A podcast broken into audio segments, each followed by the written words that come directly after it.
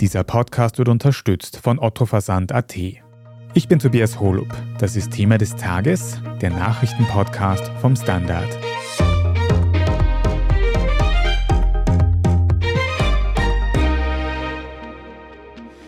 Der 1. Mai gilt als wichtigster Feiertag der Sozialdemokratie, doch dieses Jahr stand er im Schatten der SPÖ-Führungsdebatte. Während Parteichefin Pamela Rendi-Wagner am Wiener Rathausplatz vor tausenden AnhängerInnen um Unterstützung warb, hielten ihre Herausforderer eigene Maifeiern ab. Hans-Peter Doskozil im Burgenland und Andreas Babler in Niederösterreich. Doch die Wahl der Führungspersönlichkeit wird in der SPÖ immer weiter überschattet von einem Richtungsstreit. Sollte die SPÖ sich weiter nach rechts ausrichten oder könnte ein Linksruck den Sozialdemokratinnen zum Wahlerfolg verhelfen? Darüber sprechen wir heute. Katharina Mittelstedt, du bist leitende Redakteurin Innenpolitik beim Standard und in der österreichischen Innenpolitik war ja gestern mal das ganz große Thema der 1. Mai, den vor allem die Sozialdemokratie ganz groß feiert, aber in dem Kontext vor allem der Führungsstreit in der SPÖ, über den wir jetzt schon so lange reden. Kannst du mal kurz für uns zusammenfassen, was hat sich denn gestern auf diesem traditionellen Maiaufmarsch am Wiener Rathausplatz alles abgespielt? Alle drei Kandidaten im Rennen um den Vorsitz haben gestern Reden gehalten und damit um Aufmerksamkeit und Zustimmung geworben, allerdings getrennt voneinander. Pamela Rendi-Wagner, die Parteichefin, hat traditionell am Wiener Rathausplatz gesprochen und dort eine, wie ich finde, durchaus solide Rede gehalten, wenn auch vielleicht eine etwas wenig flammende Rede. Wir müssen stärker sein. Und dafür müssen wir geeint und geschlossen sein, um das Vertrauen der Menschen wieder zu gewinnen.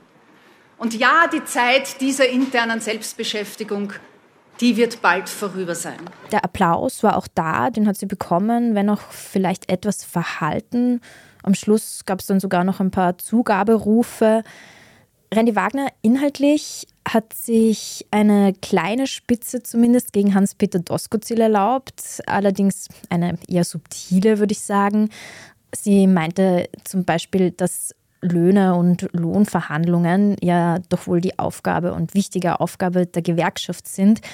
Man muss dazu sagen, Hans-Peter Doskozil spricht sich eben für einen Mindestlohn aus und hat sich in dieser Frage mit der Gewerkschaft angelegt, weil die eben durch einen gesetzlichen Mindestlohn die Hoheit über die Lohnverhandlungen verlieren würde und das dementsprechend kritisch sieht.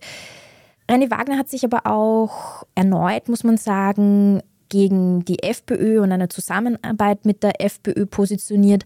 Also sie hat auch ein paar ihrer Kernthemen, die sie zuletzt immer wieder abspult, wiedergegeben. Und ihre Gegenkandidaten, Hans-Peter Doskozil und Andreas Babler, haben aber quasi ihre eigenen Gegenveranstaltungen abgehalten. Habe ich das jetzt richtig verstanden?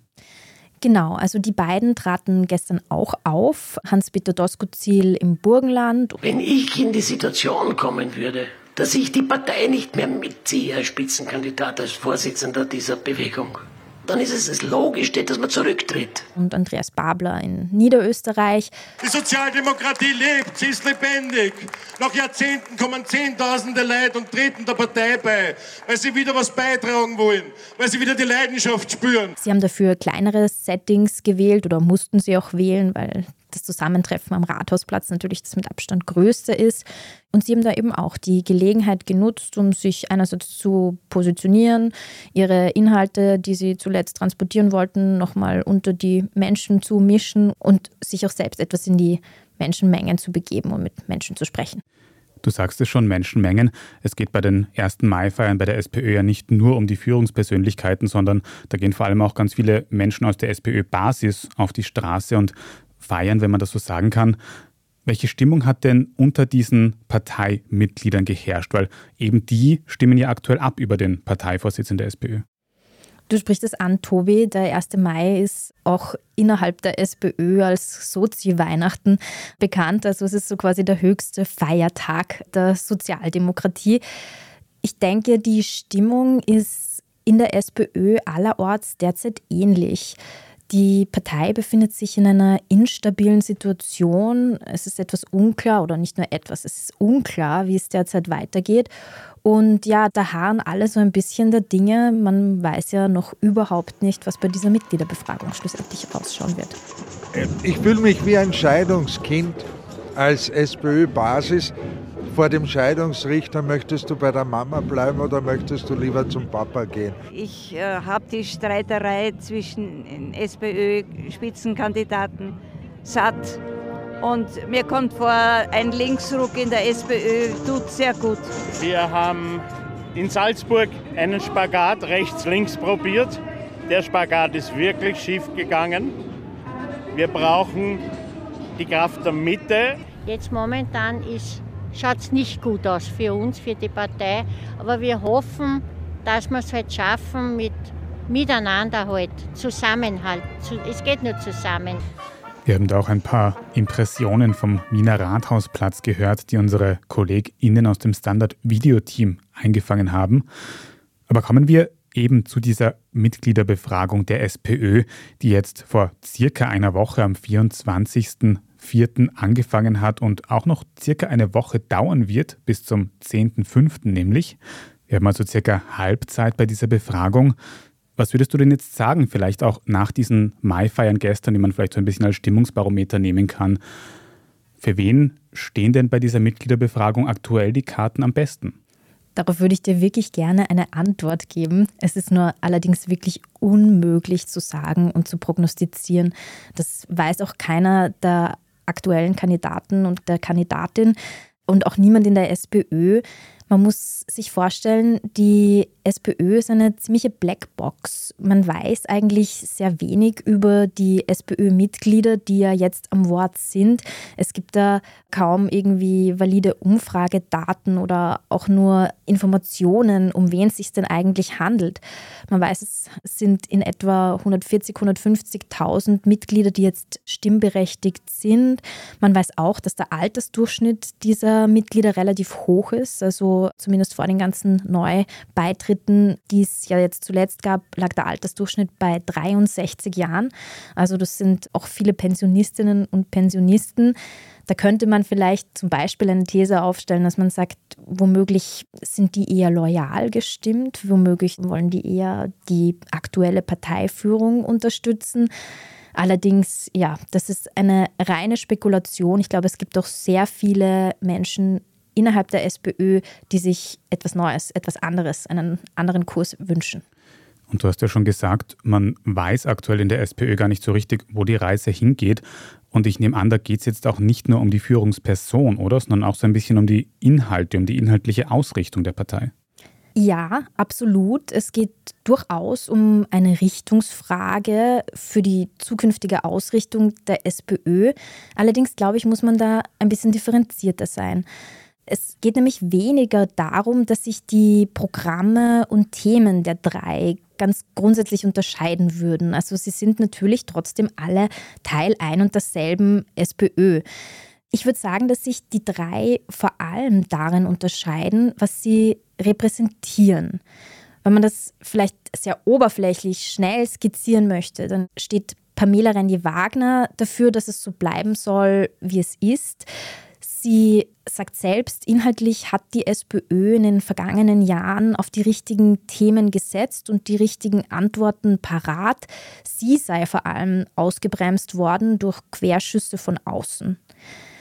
Andreas Babler steht für einen Kurs der Neuauflage alter Grundwerte der Sozialdemokratie, wenn man so möchte. Er zielt auf Arbeiter, Arbeiterinnen, Arbeitnehmerinnen ab. Er sagt zum Beispiel auch, der Marxismus ist eine gute Brille, um auf die Welt zu schauen.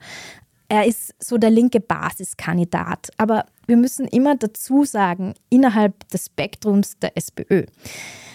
Hans-Peter Doskozil will auch die Partei verändern, auch strukturell ganz bestimmt. Er steht irgendwo für diesen strengeren Kurs in Asyl- und Migrationsfragen, aber eben auch für einen starken Staat zum Beispiel.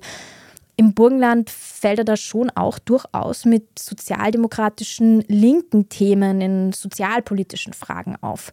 Also so ganz einfach schwarz-weiß kann man es eigentlich kaum beschreiben.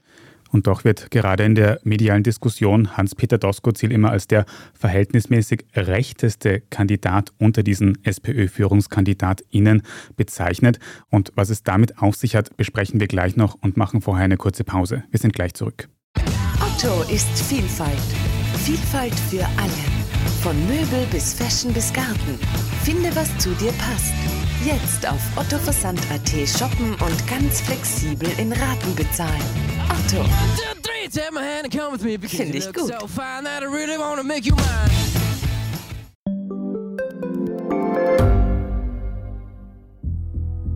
Was ich nicht nachvollziehen kann, ist, warum an jedem Unrecht immer ich schuld sein soll.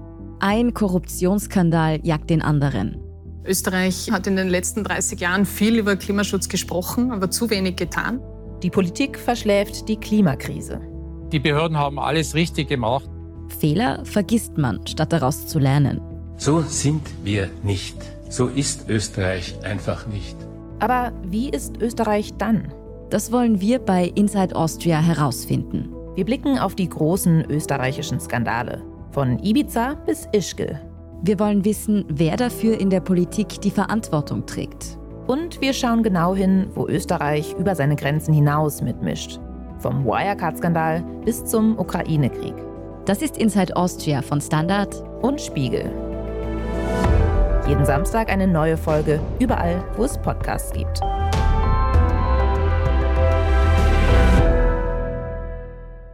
Katharina, Du hast schon gesagt, dass es gar nicht so leicht ist, die politische Ausrichtung der SPÖ-Führungskandidatinnen irgendwie festzumachen auf einem Spektrum.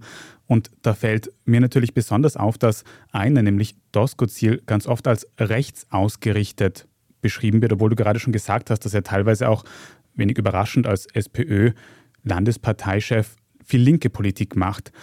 Was bedeutet denn dann eigentlich diese rechte SPÖ-Politik, von der man immer wieder hört? Naja, es hat sich so etabliert, dass rechts vor allem mit migrationspolitischen und Asylfragen verbunden wird. Also rechts ist halt quasi, wer da entweder klar rassistisch, ablehnend oder auch skeptisch, kritisch sich äußert und positioniert. Innerhalb der SPÖ ist das alles allerdings oft mehr eine Frage des Wordings als von konkreten Unterschieden in asyl- und migrationspolitischen Forderungen. Es gibt ja da für die SPÖ, die hat sich selbst ein sogenannte Kaiser-Doskozil-Papier verpasst. Der Name geht auf Peter Kaiser und Hans-Peter Doskozil, die beiden Landeshauptleute, zurück, die das gemeinsam erarbeitet haben. Da steht sehr viel drinnen, auf das sich grundsätzlich die gesamte SPÖ einigt und wofür die auch steht. Es sind allerdings schon oft auch mehr oder weniger eher leere Stehsätze. Ja. Da stehen Dinge drinnen wie die SPÖ ist für Integration vor Zuzug da muss jetzt wahrscheinlich jeder mal etwas nachdenken, bevor man sich darunter irgendwas vorstellen kann. Also als Überschrift alleine ist es natürlich noch nicht besonders aussagekräftig. Da stehen aber schon noch andere Dinge drinnen, wie zum Beispiel, dass die SPÖ für Asylzentren außerhalb Österreichs steht. Das unterschreiben Hans-Peter Doskozil wie auch Pamela Renny-Wagner. Der große Unterschied zwischen den beiden ist vor allem, dass Doskozil das Thema Asyl und Migration in der Vergangenheit oft offensiv angesprochen hat, während Pamela Renny-Wagner es doch immer wieder eher zu umschiffen versucht hat. Wenn wir jetzt schon über prominente Namen in der Sozialdemokratie reden, dann fällt auch auf, dass in den letzten Tagen man mehrere Wortmeldungen vom ehemaligen SPÖ-Bundeskanzler Christian Kern gehört hat, nämlich dass der sich auf die Seite von Hans-Peter Doskozil in diesem ganzen Führungsstreit stellt. Warum macht er das und wie entscheidend könnte das werden? Entscheidend ist es vermutlich nicht. Es versuchen ja momentan alle Kandidaten und die Kandidatin verschiedene Unterstützer hinter sich zu versammeln. Da hat Pamela Renny-Wagner zum Beispiel alle Altkanzler außer Christian Kern hinter sich. Sie hat den früheren Bundespräsidenten Heinz Fischer für sich gewinnen können, der sich für sie ausgesprochen hat. Und neben Hans-Peter Doskozil jetzt unter anderem Christian Kern. Ich glaube, für die SPÖ wird es vor allem essentiell sein, dass am Ende des Tages, wenn man dann weiß, wer von diesen drei Kandidaten die SPÖ anführen soll in Zukunft, dann ein breites Team hinter diesem Gewinner oder der Gewinnerin steht. Weil aktuell erleben wir die SPÖ ja doch in einem Zustand, wo man vielleicht noch nicht von einer Spaltung reden kann. Aber wer zum Beispiel Pamela Rendi-Wagner in ihrem ZIP-2-Auftritt zugehört hat, wo sie doch sehr hart in die Kritik ging, ihren Gegnern gegenüber, auch gegenüber Christian Kern im Speziellen. Also wenn ist es wir jetzt, charakterlos, Nein, aber, äh, Hans-Peter aber Herr Thür, Doskozil noch einmal, wenn wir jetzt feststellen, dass er eine 180-Grad-Wendung offenbar in dieser Meinung gemacht hat, dann hat das doch nichts mit Standfestigkeit zu tun. Dann ist das wankelmütig.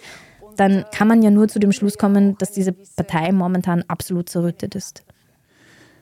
Eine zerrüttete Partei und vielleicht auch so ein bisschen eine Partei, die nicht ganz weiß, wo sie hin will. Das hast du ja vorher schon angesprochen. Und was da ganz aktuell auffällt, ist, dass ja die SPÖ bis vor kurzem im Gespräch war, in die neue Salzburger Landesregierung zu kommen. Da wurde vor circa einer Woche der Landtag gewählt und jetzt wurde eben eine Woche lang über Koalitionsvarianten verhandelt. Kannst du uns mal auf den neuesten Stand bringen, wie da jetzt der aktuelle Stand ist? Die ÖVP hat sich jetzt dazu entschieden, mit der FPÖ über eine Regierungsbildung zu verhandeln. Davor hatte Salzburgs bisheriger Landeshauptmann und wohl auch künftiger Landeshauptmann Haslauer erklärt, er möchte eigentlich eine Dreierkoalition, also eine Koalition gemeinsam mit SPÖ und FPÖ bilden. Da hat die SPÖ sofort gesagt, nein, nicht mit uns, was ich aus strategischer wie auch inhaltlicher Sicht durchaus nachvollziehen kann. ÖVP und FPÖ haben in Salzburg eine gemeinsame satte Mehrheit. Die FPÖ hat ja enorm zugelegt bei dieser Landtagswahl. Somit wäre irgendwie die SPÖ so ein bisschen der Steigbügelhalter, um diese Koalition salonfähig zu machen geworden, wobei man inhaltlich womöglich nicht besonders viel hätte rausholen können. Jetzt muss ich aber schon kurz nachfragen, wenn du sagst, es hätte zu einer schwarz-blau-roten Landesregierung kommen können. Die wäre ja dann ja auch in Sachen Asylfragen wohl ein bisschen härter gewesen. Wäre das nicht nach der Vorstellung von Hans-Peter Doskozil gewesen? Vor allem, weil ja auch der Salzburger Landeschef, wenn ich das richtig im Kopf habe, David Egger, ein Unterstützer von Doskozil ist. Hätte das nicht super zusammengepasst aus Sicht von Doskozil? Ja, da hast du völlig recht. David Egger gilt als ein Unterstützer von dem Team Doskozil. Aber ich denke, da sind wir jetzt genau wieder bei dem Punkt, dass es alles anhand dieses Links-Rechts-Schemas nicht ganz so einfach ist. Denn Hans-Peter Doskozil steht ganz klar für die Ansage, für die Koalitionsansage, er möchte eine Ampel. Also eine Ampelregierung würde aus SPÖ, Grünen und Neos gebildet. Und das war seine ganz klare Ansage, mit der er in eine Wahl gehen würde als Bundesparteichef. Die FPÖ interessanterweise schließt er als Koalitionspartner selbst auch aus, also zumindest in der Konstellation, wie sie derzeit besteht, nämlich unter FPÖ-Chef Herbert Kickel. Auch Pamela Rendi-Wagner schließt ganz klar überhaupt eine Zusammenarbeit mit der FPÖ aus und Andreas Babler sowieso. Halten wir also mal fest, dass rechte Politik in der Sozialdemokratie auch nicht ganz vergleichbar ist mit einer rechten Politik, wie sie zum Beispiel die FPÖ macht.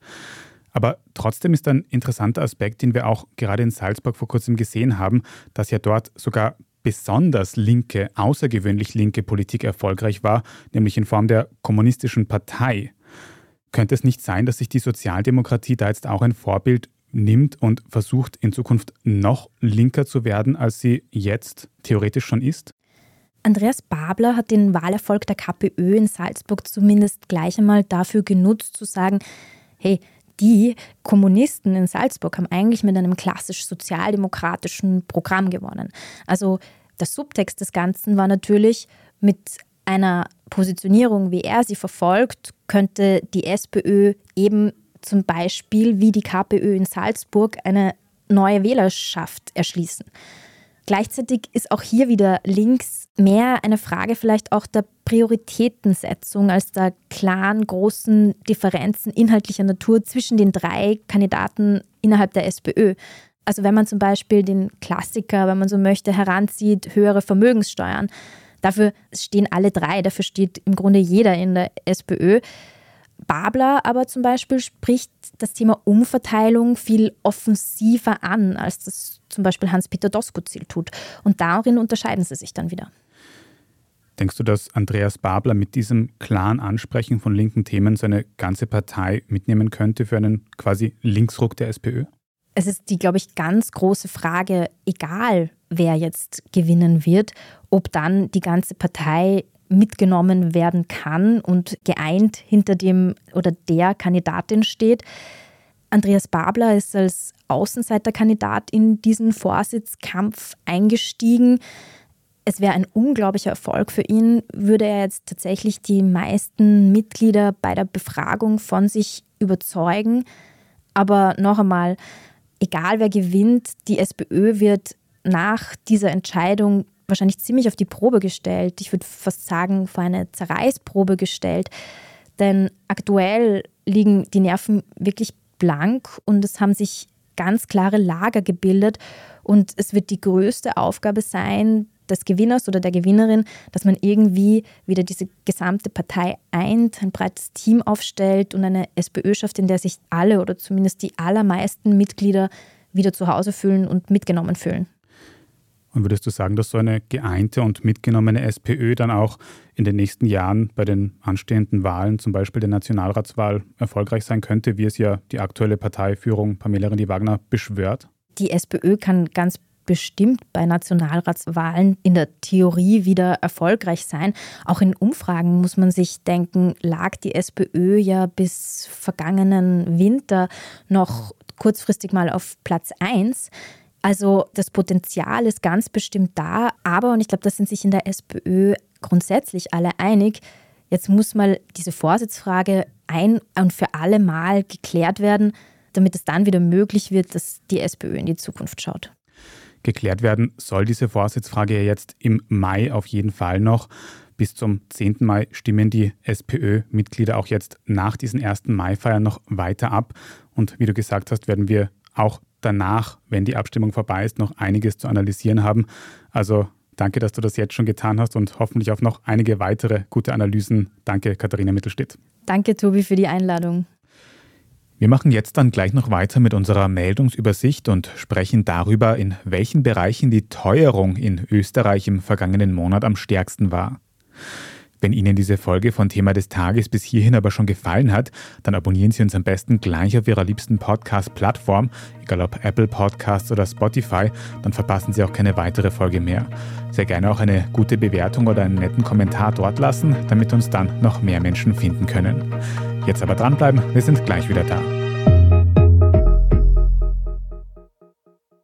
Otto ist Vielfalt. Vielfalt für alle. Von Möbel bis Fashion bis Garten. Finde, was zu dir passt. Jetzt auf ottoversand.at shoppen und ganz flexibel in Raten bezahlen. Otto.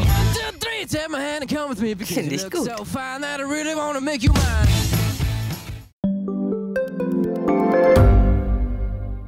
Wie viel Geld macht eigentlich glücklich? Werde ich mit Daytrading reich? Und ist jetzt der richtige Zeitpunkt, um in China zu investieren? Das und mehr sehen wir uns in der neuen Staffel vom Standard-Podcast Lohnt sich das an? Wir, das sind Davina Brumbauer, Alexander Amon und Michael Wendisch. Und gemeinsam mit Expertinnen und Experten fragen wir uns, wie ein Pyramidenspiel funktioniert, was eigentlich ein Baby kostet und ob es sich lohnt, in eine Steueroase auszuwandern. Lohnt sich das? Der Standard-Podcast über Geld findet ihr jeden Dienstag auf allen gängigen Podcast-Plattformen. Und hier ist, was Sie heute sonst noch wissen müssen. Erstens, die Inflation in Österreich ist im April erneut angestiegen, nämlich auf 9,8 Prozent. Im Vergleich zum Vormonat ist das eine Erhöhung um 0,6 Prozent. Die größten Preistreiber sind Reisen, Freizeit und Dienstleistungen, insbesondere etwa im Bereich der Gastronomie. Insgesamt soll der Anstieg im April aber der vorläufig letzte gewesen sein. Laut Experten des Wirtschaftsforschungsinstituts ist in anderen Sparten ein Rückgang des Preisniveaus zu erwarten, etwa im Bereich der Nahrungsmittel. Und auch was die Haushaltsenergie betrifft, ist mit weiteren Teuerungen eher nicht zu rechnen, so die ExpertInnen. Zweitens, in den USA ist eine weitere Bank pleite gegangen, nämlich die First Republic Bank aus San Francisco. Hintergrund dürfte sein, dass viele KundInnen seit der Pleite der Silicon Valley Bank vor einigen Monaten ihre Einlagen abheben und auch die steigenden Leitzinsen dürften der First Republic zu schaffen gemacht haben. Nachdem First Republic Aktien in der vergangenen Woche mehr als die Hälfte ihres Werts verloren hatten, wurde der Handel ausgesetzt. Heute am Montag wurde bekannt, dass das Institut von der weit größeren Bank JP Morgan übernommen werden soll. Und drittens, ob es ein Leben nach dem Tod gibt, das können wir Ihnen leider nicht beantworten. Was sich aber während des Sterbens im Gehirn abspielt, dazu haben Forschende aus den USA neue Erkenntnisse. Sie haben bei vier sterbenden Menschen mit ausdrücklicher Zustimmung der Angehörigen die Gehirnaktivität während des Todeszeitpunkts gemessen. Dabei haben sie einen sprunghaften Anstieg der Gammawellenaktivität in einem bestimmten Bereich des Gehirns festgestellt und dieser Bereich ist üblicherweise für Bewusstsein, Träume und Halluzinationen verantwortlich. Laut den Forschenden könnte das dafür sprechen, dass Menschen kurz vor ihrem Tod tatsächlich nochmal ihr Leben vor dem inneren Auge nachverfolgen oder auch ein helles Licht oder ähnliches sehen können. Bis wir die genauen Hintergründe kennen, ist laut den Forschenden allerdings noch einiges mehr an Forschung notwendig. Mehr dazu und alles weitere zum aktuellen Weltgeschehen können Sie wie immer auf der Standard.at nachlesen. Und wenn Sie jetzt noch nicht genug von Standard Podcasts haben, dann kann ich Ihnen sehr die neue Folge unseres Schwester-Podcasts Inside Austria empfehlen.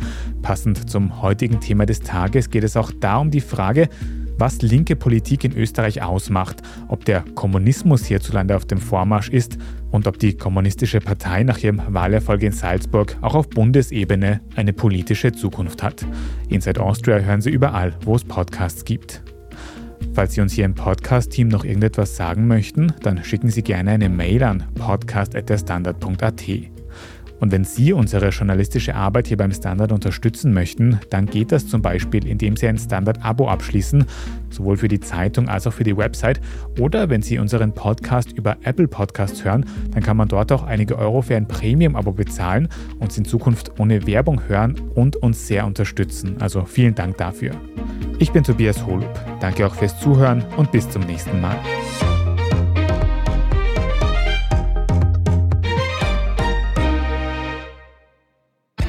Otto ist Vielfalt. Vielfalt für alle. Von Möbel bis Fashion bis Garten. Finde, was zu dir passt. Jetzt auf ottoversand.at shoppen und ganz flexibel in Raten bezahlen. Otto. Finde ich gut.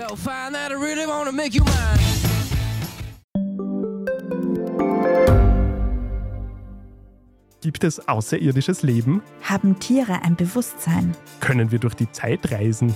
Es gibt so viele große Fragen, die uns Menschen seit Jahrtausenden beschäftigen. Aber erst jetzt kann die Wissenschaft Antworten darauf liefern. Oder neue Rätsel entdecken. Ich bin Tanja Traxler. Und ich bin David Rennert. Im Standard-Podcast Rätsel der Wissenschaft gehen wir großen Fragen der Menschheit auf die Spur. Wir fragen Wissenschaftlerinnen, was in schwarzen Löchern passiert. Wo die Aliens bleiben. Und die Fusionskraftwerke. Und wo die Mathematik an ihre Grenzen stößt. Rätsel der Wissenschaft. Jeden Mittwoch eine neue Folge. Überall, wo es Podcasts gibt.